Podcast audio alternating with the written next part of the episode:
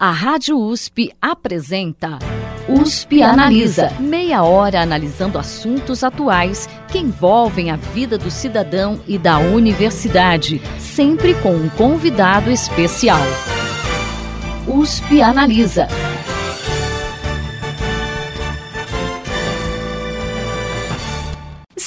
Discussão na Câmara dos Deputados um projeto com diversas alterações no sistema previdenciário brasileiro que vai impactar nas regras de aposentadoria.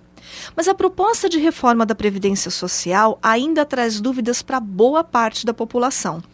Afinal, por que essas alterações são tão necessárias?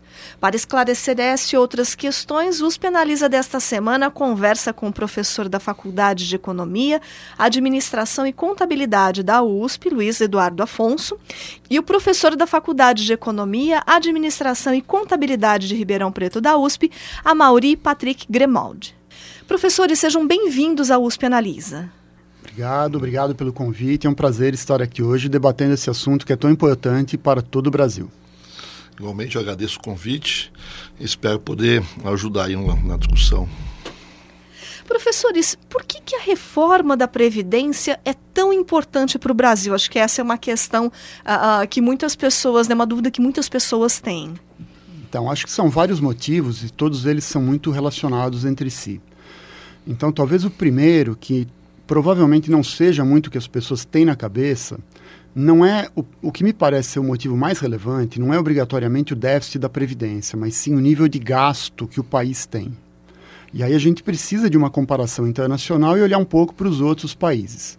O Brasil gasta hoje por volta de 13% do PIB, ou seja, de todas as riquezas que são produzidas, com benefícios previdenciários. Nenhum país do mundo com a estrutura demográfica e as características sociais similares à do Brasil gasta tanto. Então a gente gasta muito mais do que seria esperado para um país com as nossas características demográficas, ou seja, com a proporção de idosos existentes na população toda. O segundo motivo, ligado ao primeiro, se refere às desigualdades que nós temos na Previdência Social. Então, quando a gente fala Previdência Social, na verdade a gente tem aí uma série de regimes coexistindo ao mesmo tempo. Então, a gente tem o regime próprio de previdência social dos funcionários públicos da União, os regimes próprios de funcionários públicos de estados, de municípios e do Distrito Federal, o regime geral de previdência social, que congrega todos os trabalhadores do setor privado, e mais o regime de proteção social dos militares. Então, no seu todo, esses regimes ainda hoje são bastante desiguais, eles têm regras diferentes, idades de aposentadorias distintas, regra de cálculo de benefício e de contribuição diferentes. Então, o que a reforma tenta fazer é, primeiro, é reduzir esse gasto, que é acima da média internacional, e segundo, tornar o sistema de proteção social e o sistema previdenciário mais igualitário possível. E como resultado, a gente espera que haja uma redução no déficit previdenciário.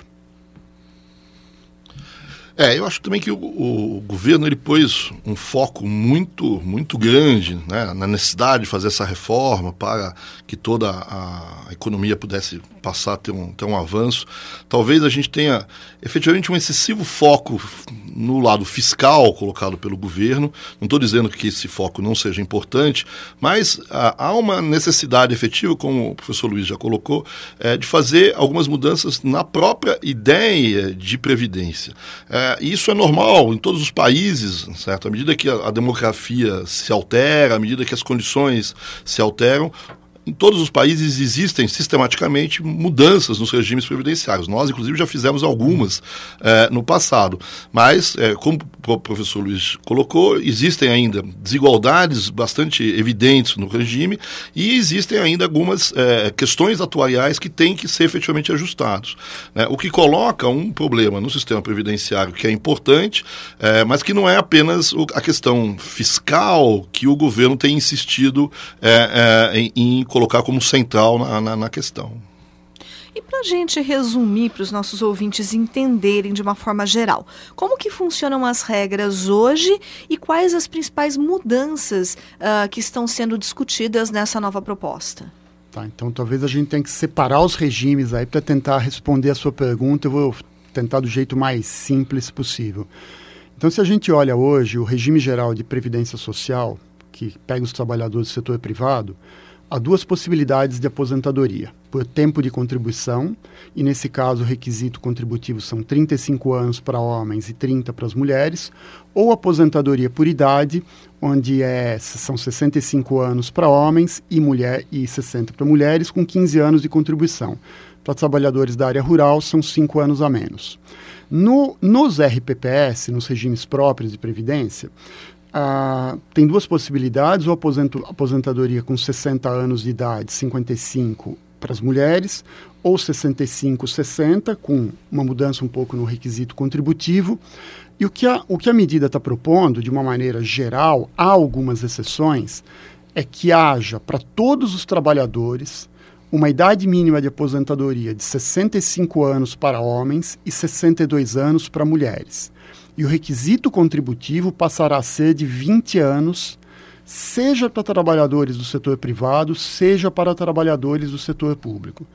Então, a princípio, isso me parece ser um mérito da reforma, porque um, um princípio da, dos sistemas previdenciários é que você tenha as regras o, o mais iguais possíveis para todos os trabalhadores. Então a gente tem que começar a discussão a partir da igualdade de regras. E uma coisa que sempre é preocupante, que toda vez que a gente coloca uma exceção para um grupo ou para outro, qualquer outro grupo vai se ver no direito de ter uma regra diferente. Então a reforma tem um princípio básico que é o da igualdade de regras. E a partir daí essa reforma foi desenhada. É claro que há ainda algumas exceções, há vários pontos passíveis de aprimoramento, de melhoria e de discussão no Congresso e na sociedade. Mas o princípio básico é igualar regras e que todos os homens e mulheres passem a se aposentar com as mesmas condições. Acho que também uma coisa importante destacar quando a gente está discutindo essa questão da reforma é talvez fazer uma separação em, dois, em duas questões. De um lado, a gente tem um pouco aquilo que vai ser o novo sistema previdenciário, ou, com algumas exceções, os novos ainda sistemas previdenciários, é, que é um pouco aquilo que é, Luiz é, estava colocando. Uma outra questão que me parece importante, que talvez seja o alvo mais duro da, da, do, do, do, dos embates agora é o que a gente chama de regime de transição. Como eu saio do atual sistema e vou em direção ao novo sistema. Né? Então, para as pessoas que estão entrando agora, eles vão pegar o novo sistema, enfim, mas todas as pessoas que estão atualmente em alguns desses vários sistemas que estão é, que foram descritos é, uma questão chave é como que você vai transitar de um sistema para o outro né é, em fundo, quais são as novas, as regras de transição. Essa é uma outra questão que é, é muito, está sendo muito discutida. Tem várias coisas que ainda estão, pelo que eu entendo, meio em abertos, que a gente não sabe direito. Tem várias possibilidades de transição é, que provavelmente cada caso vai ser um caso e cada pessoa, vamos dizer assim, vai ter que optar por algumas dessas regras de transição. Mas uma boa parte da discussão está justamente o que, que eu carrego do meu antigo sistema eh, e que que eu, ah, em, em, que eu, adir, eu vou fazer aderência ao novo sistema. Então, essa, essa, esse meio de campo, certo? acredito que seja talvez o, o, as questões mais intrincadas e mais complicadas, inclusive politicamente, eh, nesse processo de, de, de reforma da, da, da, Previdência. Deixa eu só complementar o ponto que a Mauri mencionou, porque ele tem total razão. Esse ponto é crítico em qualquer reforma previdenciária é como se faz a transição. E aí a gente olha para outros países do mundo, a gente não tem uma resposta única. Sempre é uma decisão muito difícil, porque ela afeta trabalhadores que já estão no mercado do trabalho, que têm uma expectativa de direito e que naturalmente vão se opor a qualquer tentativa de redução nos seus benefícios ou no aumento da sua idade de aposentadoria. Então é um desafio político enorme que todo o país tem. O Brasil não é exceção. A gente tem que deixar muito claro e lembrar muito bem isso, né? Todos os países do mundo têm tido muita dificuldade para implantar reformas previdenciárias. E aí, no caso do Brasil, que chama atenção, também como a Mauri mencionou, a gente já fez várias outras reformas previdenciárias nos últimos anos. Se a gente pega o período pós-estabilidade, pós-plano real, todos os presidentes fizeram algum tipo de reforma previdenciária. Né? Fernando Henrique fez, Lula fez, Dilma fez, o Temer tentou fazer, quase conseguiu, mas foi, foi teve aquele episódio dos tapes, né? Então é um sinal que é um, é um assunto muito importante que o país precisa fazer uma reforma de grande magnitude. E a gente tem um complicador adicional, que a gente não tendo conseguido fazer essas reformas anteriormente, em condições mais favoráveis, e o condições mais favoráveis aí, é um, ele se aplica a três dimensões. Em condições demográficas, porque a gente era um país mais jovens, mais jovem, em condições econômicas, que a gente tinha um país crescendo um pouco mais, e em condições políticas, porque todos os governos que precederam o governo atual tiveram, via de regra, uma maioria política mais conhecida e mais sólida no Congresso. Então, esse governo tem um desafio enorme, que é fazer uma reforma previdenciária numa condição fiscal muito difícil, num quadro de baixo crescimento econômico, onde a gente está revisando para baixo as estimativas do PIB, o país vai envelhecendo ano a ano e com um complicador adicional que é a condição política, que esse governo e essa condição do Congresso para a gente é muito uma coisa muito nova. A gente não sabe até que ponto essa maioria que o governo pretende ter, até que ponto ela é sólida. Então isso coloca uma incógnita muito grande e o governo tem um desafio fiscal gigantesco pela frente. E daí todos esses pontos fazem com que a tarefa, ao mesmo tempo, seja mais necessária, ela seja o governo tem pouca margem de erro, mas ao mesmo tempo ela me parece que ela é muito mais difícil do que governos anteriores tiveram. E essa nova proposta de reforma, ela vai abranger, além dos trabalhadores da iniciativa privada, né, como a gente comentou, servidores públicos e também os militares. É, vocês consideram que ela, de fato, está combatendo desigualdades? Então, vamos. É uma pergunta difícil essa, porque o sistema tem várias desigualdades. Só talvez uma, uma menção que, assim, a, a PEC 6, que é essa do qual a gente está tratando, ela não engloba os militares. Os militares têm um marco, um marco é, regulatório diferente, porque eles estão incluídos agora no projeto de lei 1645, que foi colocado um pouco depois, soltado há pouco mais de um mês. Então, deixa eu começar um pouco de trás para frente a responder a sua pergunta. É, eu acho que ela combate algumas desigualdades, mas ela mantém algumas outras que não deveria.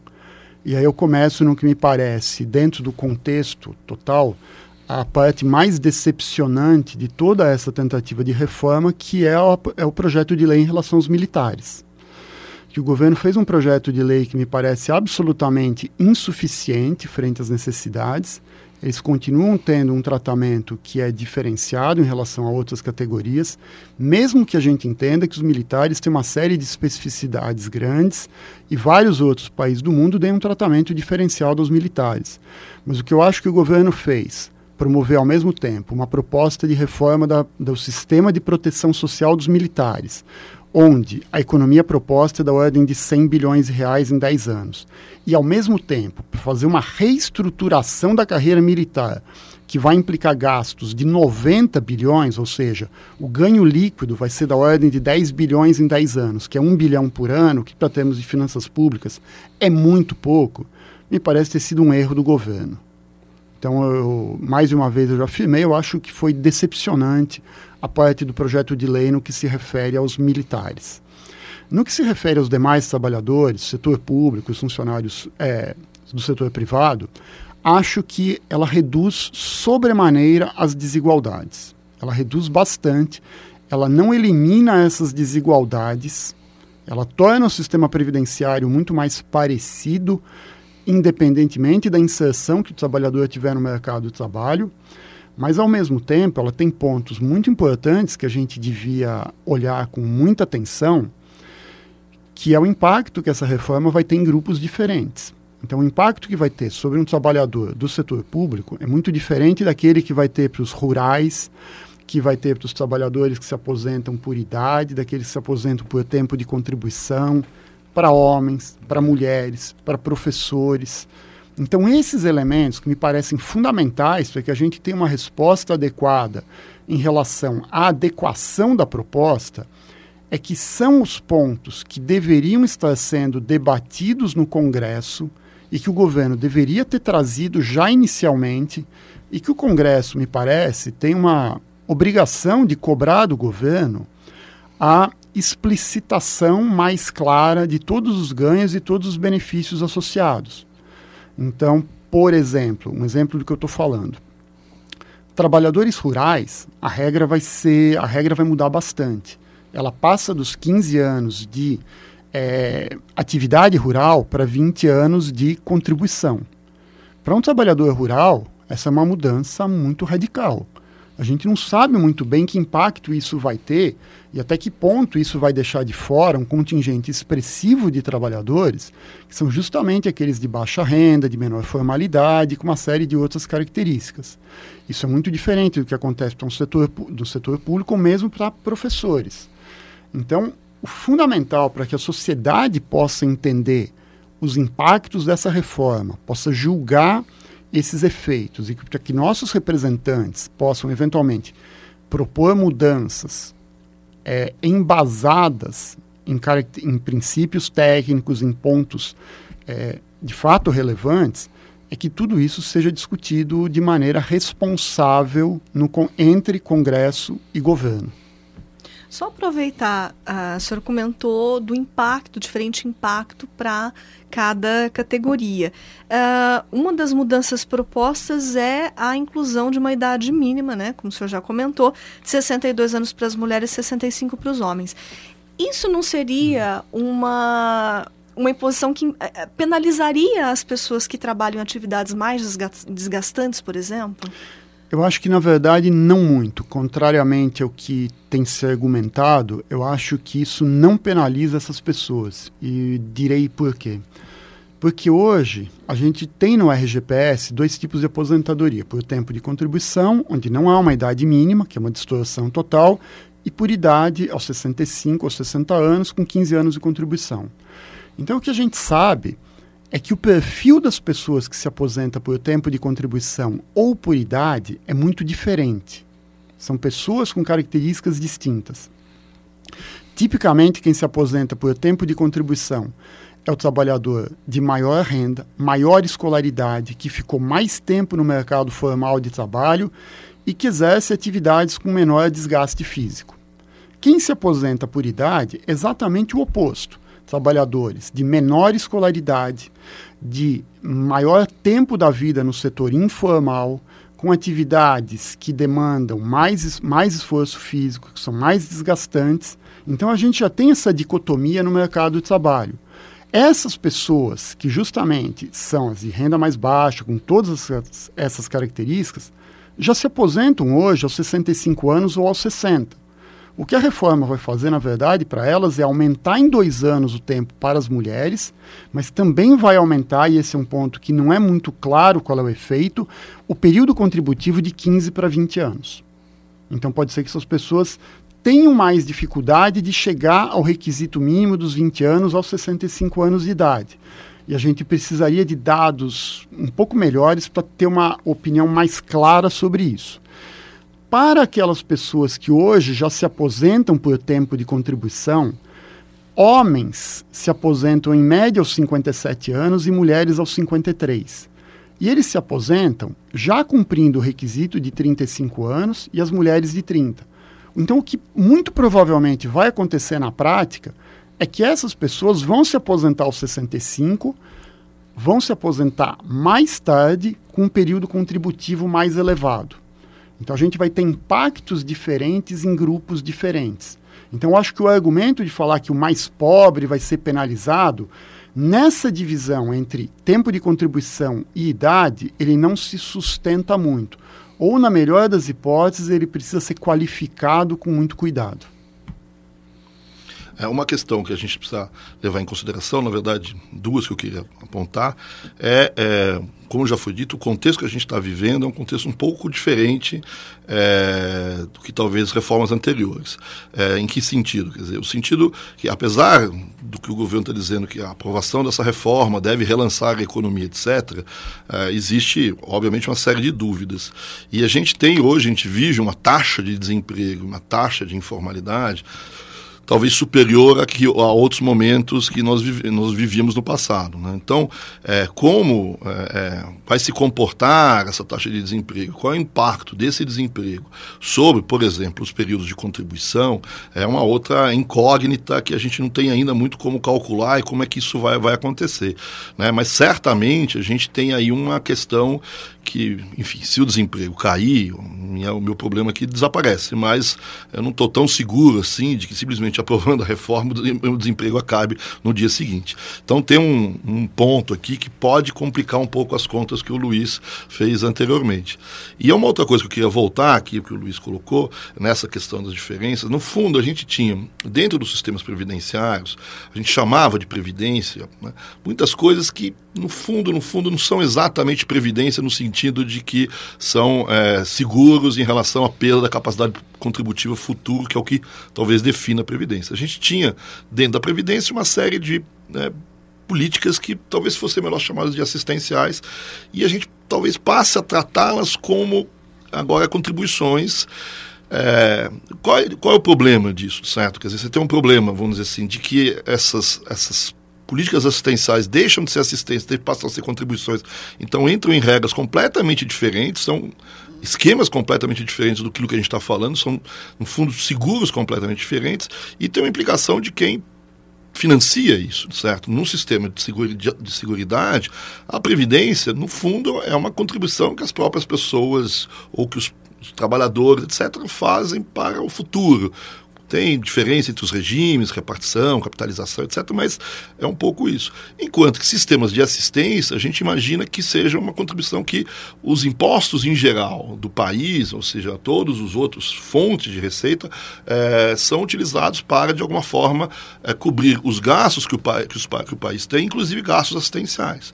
Né? E uma parte que me parece dessa reforma é tratar antigas questões que talvez deveriam ser tratadas como sistemas de assistência, como sistemas de previdência e, portanto, modificar essa, essa, essas antigas políticas e modificar, inclusive, o seu próprio financiamento. Né? Você coloca essa carga sobre, vamos dizer assim, a massa de trabalhadores, a massa de pessoas que vai contribuir para o sistema de previdência, deixando é, de, vamos dizer assim, essa, esse financiamento é, é, sobre, é, cair sobre outras, outros grupos de financiamento do Estado, certo? outros tipos de impostos, é, sobre, enfim, outras, outras formas de tributação.